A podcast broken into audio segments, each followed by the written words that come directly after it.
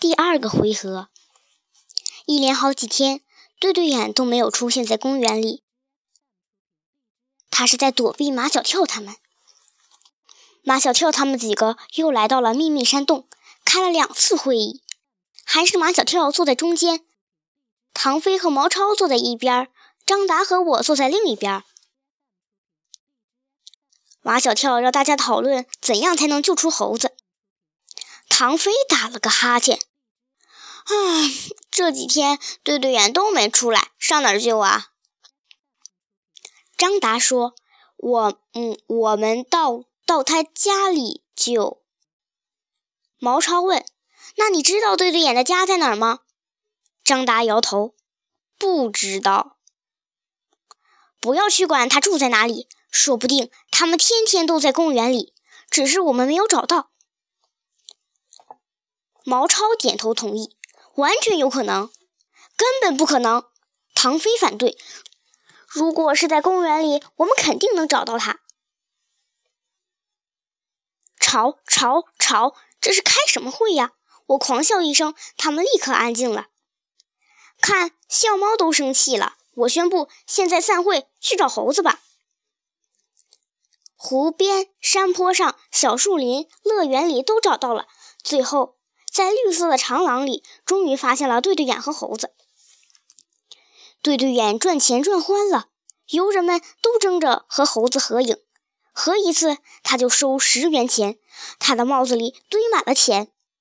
有办法救猴子了，我们假装和猴子合影，然后再想办法把猴子抱走。这个方法根本行不通。对对眼认识我们，我也觉得行不通。我们可以化妆。马小跳掏出一副潜水镜。戴上这个，你们还能认出我是马小跳吗？他们几个异口同声地说：“怎么认不出来？你就是马小跳，跟我这么熟悉，当然能认得出来。”马小跳搜遍全身，搜出了五元，还不够十元。唐飞，唐飞拿出两元，唐飞向毛超要，毛超拿出一元，张达拿出两元。马小跳抓起钞票，戴上潜水镜，潜水镜遮到了他的半张脸。他自信地认为对对眼认不出他来了，于是大模大样的走过去。马小跳把钱扔到他的帽帽子里，说：“我要照相。”对对眼抱紧猴子，两只眼珠子贴在鼻梁。“你装个癞蛤蟆，我就认不出你来啦！”马小跳魂飞魄散，落荒而逃。不过，他跑的时候，眼疾手快的抢救出了十元钱。马小跳，你怎么搞的？这么简单的事儿，你都搞不定。马小跳把潜水镜和钱塞到唐飞手中，你搞得定，你摆的平，你去，去就去。他戴上潜水镜，捏着十元的钱。小胖子，你想和猴子拍照吗？把钱给我。唐飞乖乖的交给对对眼。对对眼踢在唐飞的屁股上，想跟我玩嫩了点快滚！看唐飞挨了打，张达冲了出去，我也狞笑着伸出手爪朝对对眼扑去。